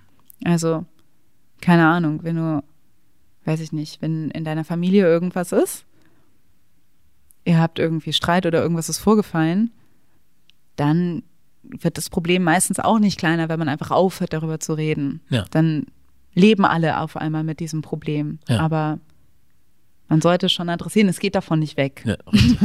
Also, let's talk about it. Stimmt. Keine Ahnung. Was ich aber auch interessant finde, ist, ähm, wenn es zum Beispiel jetzt hier um Integration geht, war ja immer so die Sprache immer so mit so einem, so, so, so ein, wie nennt man das? Ähm, Wort jetzt nicht ein. Das So. war so, so ein, Ja, so ein, ja, auch so, so, da, meinst du, das war so ein Kampf? nee, Sprache war so eine Vora ah, das ist das Wort, Voraussetzung. Sprache war ja immer so eine Voraussetzung oder es hieß irgendwie, ja, Integration funktioniert mit diesen und jenen Leuten nicht, weil sie die Sprache nicht verstehen, so, was ja. auch immer. Das Interessante ist halt, du schreibst halt das, oder der Titel ist auf Deutsch, also auf ganz klarem Deutsch. Und wenn du das so liest, wie es da steht, dann hat das eine bestimmte Bedeutung. Also du kannst das eigentlich auch so verstehen, wie du es liest. Ich finde es nur interessant, wenn man dann das, was man liest, zu was anderem macht und sagt, damit willst du mir eigentlich sagen das, weil Ja, es steht ja genau da. So, da Ja. steht ja nicht, wie du gesagt hast, du als weißer Mensch bist ein Rassist, sondern Mhm. da steht, was du wissen solltest. So. Ähm, aber dass man das dann so umdreht und zu was ganz anderem macht, ich bin ein bisschen verblüfft. ja, ich bin auch verblüfft. So, weil, wie kommst du denn da drauf? Also, es Ja. steht ja halt richtig da. Ja, Da gibt es jetzt, also, und dann halt finde ich, wenn du dann vielleicht das Buch nicht mal gelesen hast, also, du kannst ja vom Titel denken, was du willst, aber bevor du dann rausgehst in die Menschenmasse und dann halt irgendwas dazu sagst, solltest du vielleicht erstmal den Inhalt dann kennenlernen und dann sagen, hey, ich habe den Titel gesehen, ich habe es gelesen und jetzt kann ich wirklich sagen, das ist meine Meinung. Ja, ich glaube, sie will uns das sagen, aber ich weiß nicht mal, ob er das Buch gelesen hat. So. Nee, er hat das Buch andere- nicht gelesen. Er hat so. genau gesagt, dass er das Buch eben nicht lesen du. möchte, weil Ja. er das so empörend findet. Ja. Aber dann denke ich so, ja, dann red halt nicht darüber. Es ist halt schlechte Arbeit. Also alleine die, äh, also alleine zu sagen, ich sei in den USA erschienen, ist halt faktisch falsch. Hm. Und es ist, ähm, genau, und es ist schlechte Arbeit, über ein Buch zu reden, was man nicht gelesen hat. Und das heißt, abgesehen von allem anderen, von der Meinung, die er hat, ist es einfach schlecht gemacht. Also, und ich finde das unverantwortlich, weil er ist im ARD-Hauptprogramm ähm, und die Leute glauben ihm, wenn der das so sagt.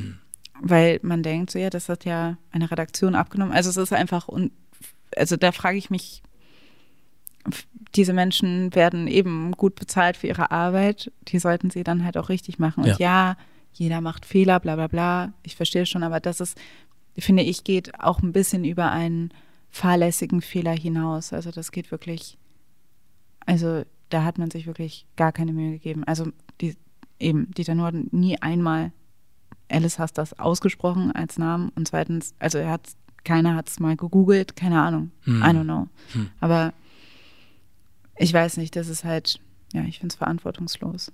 Hatte sich jemand bei dir entschuldigt? Mm-mm. Also der, die RBB-Intendanz hat sich bei mir entschuldigt und ein Redakteur hat sich entschuldigt und irgendwie der Programmdirektor hat sich entschuldigt. Also ein paar Leute haben sich entschuldigt. Ja. Ich habe nie mit Dieter nur gesprochen. Der würde sich auch, glaube ich, ich bin mir, ich erwarte, also I'm not gonna wait for it. Ja, klar. Weil er wird sich nicht entschuldigen. Es wäre halt angebracht eigentlich. Einfach. Wäre es Also, auch. Aber ich glaube, also, ähm, aber nee, der hat ja auch dann nochmal so ein Video nachgelegt und hat gesagt so, ja, ich bin halt kein Rassist und alles, was ich sagen wollte, ist, dass der Titel ein bisschen reißerisch ist. Also er hat es versucht, so ein bisschen zu relativieren. Und dass der Titel reißerisch ist, wäre ja vielleicht sogar eine legitime Kritik gewesen. Ja. Also, dass man sagen könnte, darauf hätte man sich ja einlassen können, aber das hat er halt nicht gesagt. Ja. So, I don't know. Ich weiß nicht. Es, es ist so ein Ja. bisschen, das, was mich halt auch ein bisschen nervt, ist halt, genau, dass er es halt auch geschafft hat, dass jetzt meine Arbeit immer mit fucking Dieter nur verbunden ist. Den wirst du nicht mehr los. ja. dass er, und er selber wird halt nicht darauf, also er, ich glaube, er würde Fragen zu mir oder zu meiner Person auch nicht beantworten. Das, glaube ich, macht er nicht. Ja, ich meine, er ist jetzt, er war jetzt halt die Steilvorlage dafür oder halt ähm, einfach die Vorlage dafür zu sehen, so kann das laufen. Aber mhm. das machen ja auch viele andere Leute so, ne? Also nicht mhm. nur mit dir, sondern auch mit anderen Menschen. Und es ist halt einfach, ähm, ja, auch interessant, was das angeht, wenn es vor allem auch um Rassismus geht, dass Leute sich nicht einfach nur entschuldigen können mhm. und sagen, war scheiße, sondern ja. es gibt immer eine Erklärung. So. Genau. Das finde ich auch sehr, sehr interessant. Also selten hast du es, dass dann Leute sagen, ich hätte mal vielleicht, keine Ahnung, besser nachdenken sollen, was ich sage. Vor allem, wenn du dir dessen bewusst bist, was auf der Welt so passiert. Und dass wir vor nicht allzu langer Zeit alle weltweit demonstriert haben. Ja. Äh, nicht nur, weil ein Sack Reis umgefallen ist, sondern halt, weil wirklich was passiert ist. So. Ja. Und ähm, in diesem Kontext dann noch oder in, diesem, in dieser Zeit dann noch halt solche Sachen zu droppen irgendwie und dann halt nicht, und das geht jetzt nicht nur an ihn, sondern auch an anderen, die auch solche Dinge mhm. reißen, ähm, sich einfach nicht geradlinig dazu entschuldigen und sagen, war kacke, sorry, ja. sollte nicht mehr vorkommen, Punkt. Mhm. So, es gibt immer noch, ja, man muss bedenken und ja, es ist halt reißerisch, ja, und selbst wenn, aber ja. was du gemacht hast, ist trotzdem scheiße. Ja, genau. So.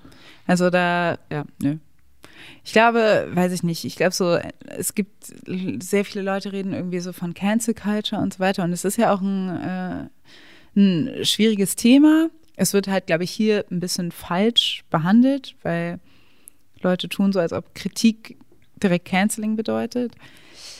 Aber ich würde mir halt wünschen, dass wir auch so ein bisschen über Entschuldigungskultur reden, mhm. weil wir einfach, ja, genau, klar, jeder ist an einem anderen Punkt, wo man was vielleicht nicht wusste oder weiß oder keine Ahnung was. Also keine Ahnung, ich bin auch froh, dass ich äh, weiß ich nicht, vor wie alt bin ich jetzt 31, also als ich noch 18, 19 war, dass es da noch kein Instagram gab und keine Ahnung, was ich da gepostet hm. hätte und keine also natürlich lernt man stetig dazu.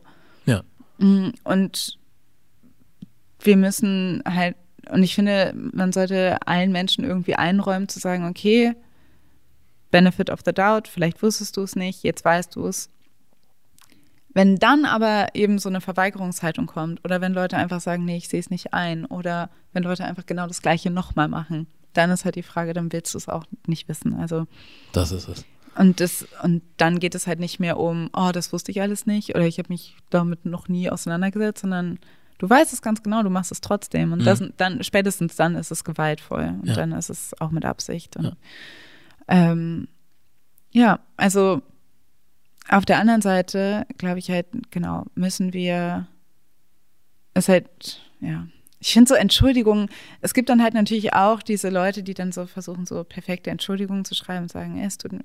Also ich weiß nicht, das mhm. ist halt auch, ich merke auch, ich bin manchmal herausgefordert, auch diese Weißt du, jemand sagt irgendwas Blödes, dann sagt er, oh, es tut mir sehr leid, ich habe das und das nicht erkannt. Mhm. Das wird auch so inflationär. Es geht auch immer, ja, ja. Mhm. man denkt so, ja, und jetzt kommt die Entschuldigung und dann kommt das. Also, weiß ich nicht. Ja. Es, man wird dann auch wiederum, muss ich mir manchmal so diesen Push geben, zu sagen, okay, mhm. du hast dich entschuldigt, it's fine. Weil ich irgendwo merke, ich habe schon manchmal auch diese diese Tendenz zu sagen, so, nö, ist mir nicht gut genug. Hm. Und dann häng, lässt du die Person so hängen. Und was soll sie dann machen? Ja. Ja, ja gut, aber wobei es dann halt manchmal, also es ist ja schon toll, wenn man sagt, ähm, jemand kann sich entschuldigen und man nimmt das dann an und dann ist das Ding aus der Welt. Ich finde es aber auch nicht verkehrt, wenn manchmal der ein oder andere ein bisschen damit hängen gelassen wird ja. und dann halt einfach auch wirklich aus seinen Fehlern lernen muss und dass du dann halt später zu einem anderen Zeitpunkt dann sagen kannst, okay, ich glaube, du hast es jetzt verstanden heute kann ich es annehmen. Genau. So, weil sonst, wie du sagst, wird es einfach inflationär gesagt, so, ja, es tut mir leid, hätte ich nicht sagen dürfen. Und äh, für die ganze Welt ist das Ding abgehakt, aber der Mensch hat eigentlich gar nichts draus gelernt und macht es übermorgen wieder. Ja. Das bringt ja auch nichts, sondern ich finde auch manchmal, also man kann auch manchmal vielleicht, ich will jetzt hier keine Ferndiagnosen machen mhm. oder so, aber manchmal merkt man vielleicht schon, ob jemand das wirklich sagt, weil man es wirklich so meint, oder einfach nur so ein Statement schreibt, wie es halt jeder zweite, dritte Celebrity oder was auch immer ja. schreibt. So. Es ähm. gibt ja, genau, also ich glaube auch, vergeben ist so eine, ist auch eine Machtstellung. Also die, die Möglichkeit zu haben, jemanden zu vergeben oder nicht zu vergeben, das hat man selber in der Hand. Ja. Und ähm, ich glaube auch, dass du ja, also dass, dass du dir auch Zeit damit lassen kannst und dass es sehr individuell ist, wem du jetzt eher vergibst und wem nicht. Es mhm. kommt auch darauf an, was du, wie du die Person vorher fandest oder was du über die Person weißt. Am Ende, ja, es ist genau, muss man halt irgendwie. Das kann man aber auch nur so ein bisschen individuell entscheiden. Ja. Also, ja, also ich glaube auch, dass das äh, definitiv, ich glaube, man, man darf nie, also man kann nie sagen, ja, ich habe mich doch entschuldigt, jetzt musst du, Mhm. jetzt darfst du nicht mehr sauer auf mich sein. Genau. Hm. Das geht nicht. Also, wenn du halt am Ende kannst du nur auf Vergebung hoffen, aber du kannst sie nicht verlangen. Das Kannst, ist das. Geht nicht. Ja. Sehe ich auch so. Fast hier schon so sehr philosophisch. Was Nee, aber ist halt so. Also sehe ich Ja. halt auch so. Ja. Dann gehen wir mal weg davon. Du hast nämlich was zwischendurch angesprochen. Also als kleine Randnotiz, ich greife es ja jetzt nochmal auf. Mhm. Du meintest, du schreibst wieder was Neues. ja, Darfst du was dazu sagen? Ich glaube, ich dürfte was dazu sagen. Ich möchte noch nicht zu viel dazu sagen, Ja. weil es gerade wirklich noch am Anfang ist. Aber es geht wirklich um die Frage von Identität. Was ist, also genau, weil ich glaube, es ist so der Anschlussgedanke zu ähm, Rassismus ist so eine Einpfeiler, aber ich glaube, die viel größere Frage ist Identität und vor allen Dingen die, die Konstruktion von Identität, so ein bisschen. Also warum identifizieren wir uns mit manchen Dingen? Warum weigern wir uns, uns mit manchen Dingen zu identifizieren? Also diesen, diesen Fragen versuche ich so ein bisschen nachzugehen Ja. gerade. Ist das auch, also ich sag's mal so, ich kann mir ganz gut vorstellen, dass wenn man halt einmal mit einem Thema anfängt, dass dann Menschen dich halt immer nur in dieser einen Ecke sehen wollen. Ne? So, du hast jetzt halt einmal was über Rassismus geschrieben und dann wirst du halt für immer, also am besten, wenn es nach den Leuten geht, solltest du da drin weiter, also da bleiben Definitiv. und nur das Ja, weitermachen. ja. Ähm, ist aber dann das, also der Versuch oder die Idee mit dem zweiten Buch auch dich ein bisschen davon lösen zu können? Also nicht im Sinne von, äh, ich habe das Thema jetzt in dem Buch zusammengefasst und jetzt ist das Ding durch für mich, so ich will nie wieder was davon hören, sondern ähm, ich denke halt, der Mensch hat halt auch ein bisschen oder noch mehr Ansicht und Perspektiven zu anderen Sachen zu bieten, als nur zu dieser einen Sache. Es ist genauso wie wenn du jetzt sagst, keine Ahnung, es ist genauso wie wenn Leute äh, ihr, ihr Leben lang Rap machen und morgen switchen sie halt ein bisschen zu Reggae, dann heißt es, "Mm, aber du hast doch die ganze Zeit Hip-Hop gemacht, warum bleibst du nicht da? Ja, ja. So, und ich weiß nicht, ob du dann auch mal ab und zu diesen Konflikt hattest, dass du sagst, okay, jetzt muss ich aber auch mal für mich was machen, was vielleicht trotzdem irgendwie noch mit dem einen zusammenhängt, aber trotzdem losgelöst nochmal was anderes ist. Mhm. So dass man nicht einfach in dieser Sache gefangen bleibt. So. ja. Das weiß ich nicht, ob das so Nee, du hast recht. Also ich glaube, das, was ich immer merke oder das, was, was wichtig ist oder was schwierig ist, auch äh, sich, äh, was man beibehalten möchte, ist Freiheit. Ist, ähm, also Freiheit zu schreiben, was man möchte. Und auch Sachen, dann was zu sagen, wenn man was zu sagen hat. Und vielleicht auch nichts zu sagen, wenn man nichts zu sagen hat. Also ja, ich könnte jetzt genau Volume 2 schreiben über das Buch, was weiße Menschen auch, auch nicht über Rassismus hören wollen. Und dann gibt, schreibe ich das gleiche in grün oder vielleicht noch ein paar Variationen davon. Das würde, glaube ich, würden viele Leute gerne lesen und Verlage hätten das gerne genauso. Ähm, aber, und das ist wirklich, habe ich, ich habe auch wirklich mich gefragt, ich so, was will ich denn überhaupt jetzt noch sagen? Oder mit was möchte ich mich denn beschäftigen? Und das ist nämlich aber auch super schwer, gerade bei Rassismus. Es ist nämlich zum einen stimmt das, man wird so festgenagelt und dann soll man nur darüber reden. Auf der anderen Seite wird mir erstaunlich oft diese Frage gestellt, willst du nicht auch mal über was anderes reden? Ah, okay. Also das ist so, dass ich auch merke, hey, kann ich nicht auch mal kurz mich ein bisschen damit beschäftigen Ja. und einfach auch da in die Tiefe gehen und mir die und die Fragen stellen. Also es ist halt sehr witzig, dass bei Rassismus halt auch viele Leute mir immer wieder sagen, ja, du kannst aber auch was ganz anderes machen, wenn du möchtest. Und ich denke so, ja, das ist nett, dass ihr das sagt, aber ich möchte mich gerade damit beschäftigen, weil ich Fragen dazu habe und die gerne erörtern möchte und ich die, das Thema wichtig finde. Also es ist gerade bei Rassismus wird es irgendwie so heißt also aus unterschiedlichen Motiven oder heraus sagen Leute so ja reicht jetzt auch mal ne? Also das finde ich auch irgendwie spannend zu merken dass ich selber auch zu mir ehrlich sein musste weil es gibt immer diese Haltung von oh du Arme du musst über Rassismus reden und du musst das immer wieder erklären und so weiter. Und ich denke so ich, ja, aber ich habe mir das auch ausgesucht. Ich kann auch morgen damit aufhören, wenn ich nicht will. Zum einen ähm, wollen dann Leute irgendwie immer das, also sagen Leute immer, ja, ich soll irgendwie über was anderes reden oder ich kann auch was, über was anderes reden und äh, zum anderen Ja, also es ist so, ich finde es einfach irgendwie so ein bisschen erstaunlich, dass, dass es da immer diese Sache gibt von, ja, willst du nicht auch mal was anderes machen? Also dieses Beschäft sich mit Rassismus beschäftigen, besonders wenn man auch von Rassismus betroffen ist, wird immer so ein bisschen mir ausgelegt als, ja, du machst es halt, weil du nichts anderes kannst, weil es so mm. obvious ist. So, du, du beschäftigst dich mit Rassismus, weil du halt betroffen bist. Aber ich beschäftige mich mit Rassismus, ja, weil ich betroffen bin, aber auch, weil mich das Thema auch auf einer größeren Ebene interessiert. Ja. Und ähm, da auch diese Entscheidung zu treffen, nee, ich mache das, ich mache das, weil ich das machen möchte. Und ich mache das auch, weil ich das anscheinend ganz gut kann. Anscheinend nehmen viele Leute können Leute was damit anfangen, mit der Art, wie ich das erkläre. Mhm. Mm, also das auch irgendwie anzuerkennen, weil ich äh, auch gemerkt habe, ich fühle mich gar nicht so, als ob das so, also dieses Jahr, du Arme, du musst das immer machen. Nee, ich mache das ja beruflich, also hm. ich mache das, ich werde ja, also keine Ahnung, das ist ja also mir tun die Leute eher leid, die das mal so nebenher machen müssen, obwohl die eigentlich was ganz anderes machen. Mhm. Also jemand, der irgendwie, was weiß ich, keine Ahnung, eine schwarze Maklerin oder so, die dann aber auch, während die die Wohnung zeigt, noch mal kurz erklären muss, warum es nicht okay ist, ihr in die Haare zu fassen mhm. oder äh, dass sie nicht beantworten möchte, wo sie herkommt oder keine Ahnung was. Die tun mir viel mehr leid. also ja.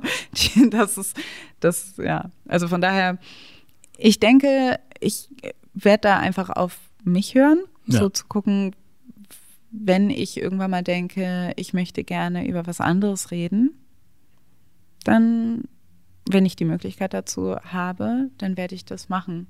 Aber gerade möchte ich auch über Rassismus und Identität sprechen und wie Rassismus unsere Identität prägt. Ich finde das ein interessantes Thema. Ja, gehört aber auch irgendwo zusammen, ne? Wahrscheinlich. Definitiv, so. also ja.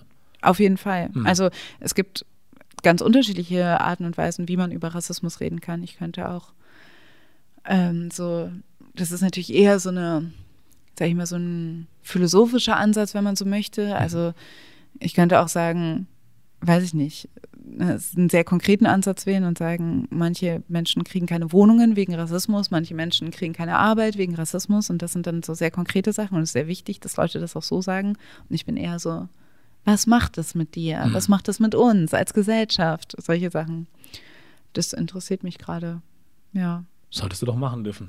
Soll ich doch machen dürfen, oder? Finde ich, denke ich auch. So, es ist was anderes, wenn du zum Beispiel so eine Fragerunde machst, ne? So, mhm. Sei es jetzt auf Instagram oder wenn du jetzt irgendwie auf einer Podiumsdiskussion bist und dann halt Leute fragen können. Und dann hat fragen können, ja, warum beschäftigst du dich damit? Möchtest du das, ja oder nein? Aber so dieses Annehmen so mhm. oder eine Erwartungshaltung zu haben, dass du das machen sollst, weil du vielleicht jetzt mal eine Pause machen sollst, deren mhm. Meinung nach davon, oder dass du damit weitermachen sollst, weil du es schon gemacht hast.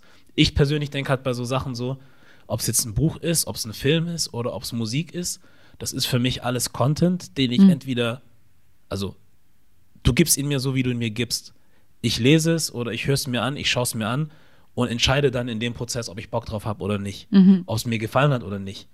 Und danach kann ich mich entscheiden, ob ich dann nochmal Bock habe, es weiterzulesen oder weiter mhm. anzugucken oder auch nicht. Aber dabei bleibt es dann für mich eigentlich, weil ich sage, ich habe halt ja. die Wahl, so wie du die Wahl hast, zu schreiben und zu machen, wie du willst, mhm. habe ich die Wahl zu sagen, ja, möchte ich jetzt nicht mehr. Aber das ist auch okay. Exactly. Ich finde es halt nur, ich finde es nicht notwendig, dass ich jetzt zum Beispiel auf YouTube irgendwie schreiben muss, ja, ich fand dein Video irgendwie voll scheiße. So. Zum Beispiel. ja. ja. Also das ist so, ich kann halt wie beim Fernsehen damals auch einfach an- oder mhm. ausschalten oder einen anderen ja. Sender wechseln. So.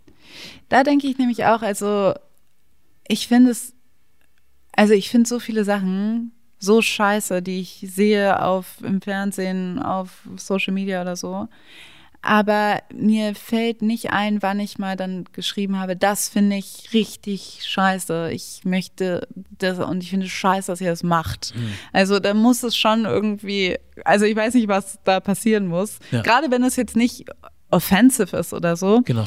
sondern ähm, wenn es einfach irgendwas ist, was mich einfach nicht interessiert, was vollkommen an meiner Inter am Interesse vorbeigeht, was irgendwie von der Art, wie sie es machen, mich überhaupt nicht anspricht, denke ich meistens so, this is not for me. ich finde es nicht cool, keine Ahnung was, aber whatever, irgendjemand findet es anscheinend cool. Hm. Wer bin ich zu sagen, ihr dürft es nicht machen? So, mhm. das ist halt, dann lasse ich es halt. Also niemand hat mich ja gezwungen, das, das zu konsumieren. Das keine Ahnung. Es gibt sehr viele Sachen, die ich irgendwie, wo ich denke, ne, weiß ich nicht, ich von mir aus muss es das jetzt nicht geben. Hm.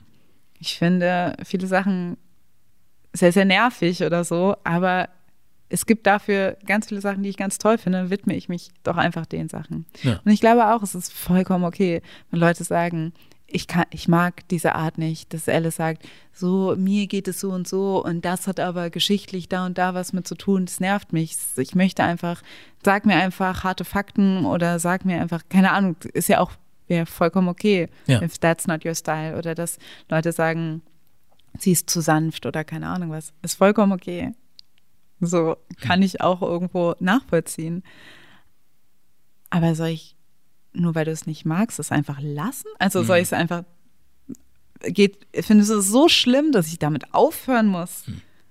Dass ich das gar nicht mehr so, das finde ich schon manchmal ein bisschen komisch. Ja. Diese, diese Erwartungshaltung von, hör auf damit, weil ich mag es nicht. Ja. Ist verrückt, ne? Also, wie ja. du sagst, wenn du niemanden damit schadest oder wehtust oder so, dann ist das meiner Meinung nach eigentlich egal. Also, ja. kannst machen, was du willst, so. Und mhm. Wenn jetzt ähm, ein Buch, in dem ein paar Wahrheiten angesprochen werden, mhm. einen so sehr mitnimmt oder verletzt, dass man sagt, lass das Thema am besten komplett sein, mhm. finde ich schwierig, weil das sagt dann halt auch wieder was über die Person aus, finde ich. So ja. in dem Kontext vor allem. Ja. So, wie, wie kann dir das so gegen den Strich gehen, hm. dass du von jemandem verlangst, das komplett zu lassen. Ja. Finde ich ein bisschen verrückt, aber das gibt es anscheinend wirklich. Ja, also auch da muss man natürlich immer so gucken. Also klar, ich würde auch, also das ist ja auch zum Beispiel das, was Leute ähm, äh, oft verwechseln, ne? Weil wenn ich zum Beispiel sage, ich würde mir wünschen, bestimmte, so zum Beispiel, wenn wir über die letzte Instanz reden, mhm. ja, und dann denke ich, ja, das hätte man auf jeden Fall lassen sollen. Ja. Ich finde das, aber trotzdem denke ich, also ich, das ist halt ein Ergebnis aus einer sehr starken Kritik. Aber also du kannst natürlich sagen, ich finde das nicht gut, ich finde, man sollte das lassen, ich finde das und das. Also aus, weil das irgendwie keinen Mehrwert hat, weil es Rassist Rassismus reproduziert und so weiter. Ja. Äh, das ist dann nochmal was anderes. Also es ist ja eine inhaltliche Kritik, die irgendwo finde ich, legitim ist. Aber so dieses so, ach, keine Ahnung, also diese, ja, ich mag die Art einfach nicht. Mhm. Oder wenn sie, also das ist mir zu so und so, das finde ich manchmal ein bisschen schwierig. Also zu sagen, das ist mir zu soft, das ist mir zu derb, das ist mir zu so, also weißt du, was ich alles gesagt bekomme? Hm. Dass du bist zu radikal, du bist nicht radikal genug, du bist zu akademisch, du bist nicht akademisch genug, du bist zu soft, du bist zu hart, du bist, du nimmst zu viel Geld, du nimmst zu wenig Geld, du bist, keine Ahnung, du bist zu präsent, du bist nicht präsent genug, keine mhm. Ahnung, es ist alles so, jeder ja. will irgendwie was, also irgendwie findet, jeder hat irgendeine Meinung und findet irgendwas nicht gut genug. Mhm. Aber das ist so ein bisschen, da bin ich ganz froh, das auch erkannt zu haben. Weil man hat natürlich so Angst, wenn man mit mit seiner Sache irgendwie nach außen tritt, weil man genau Angst hat vor genau diesen Sachen. Mhm. Aber es festzustellen, zu merken, hier gibt es kein, ich kann kein Muster erkennen. Irgendjemand, egal was ich mache, irgendjemand findet es kacke. Dann kann ich auch einfach das machen, wie ich es am liebsten machen möchte. So. Ja, ja, ist doch so. Mhm. Ja, also, ja. dass man merkt, ja, am Ende tue ich mir am besten den Gefallen, das dann einfach so zu machen, wie ich Bock habe. Finde ich gut so. Ja. Auch ein passendes Ende, mhm. würde ich sagen. Ja. Fast. Eine Frage habe ich noch für dich. Ich kenne sie. Du kennst sie. Mhm. Dann äh, kannst du gleich losschießen, was für dich Made in Germany heißen kann. Made in Germany heißt eben für mich, dass wir, also dass wir uns dem nicht entziehen können, dass wir hier aus von Deutschland geprägt sind. So, das und das mit all den Vor- und Nachteilen, die es hat. Also Made in Germany ist halt an es ist, ja, wir sind halt einfach Deutsch, das heißt aber auch alles, was hier zugehört, was in Germany ist, ist ein Ergebnis von Germany. Also dazu gehören du und ich. Dazu gehören aber auch ganz furchtbare Sachen. Aber ich glaube, wir müssen uns das alles angucken. Because this is all Germany. Also die guten wie die schlechten Sachen. Dann danke ich dir vielmals für deine Zeit. Ähm, interessantes Gespräch. Mal gucken, was die Leute daraus ziehen können. Vielleicht ja. versteht auch der eine oder andere dann ähm, gewisse Sachen oder Dinge, die sie mit dem Buch oder ohne das Buch nicht verstehen wollten, besser. Oder es gibt einigen auch noch mal ein bisschen mehr Kontext zum Buch. Ich danke dir auf jeden Fall für die Einladung und auch für Gerne. das Gespräch und auch für die interessanten und guten Fragen. Ich hoffe, da waren ein paar dabei. Ja, so. definitiv. Cool. Und dann sehen wir uns vielleicht irgendwann wieder. Yes. Cool. Bis dann. Dann war das der Made in Germany Podcast mit Alice Hasters und wir sind raus.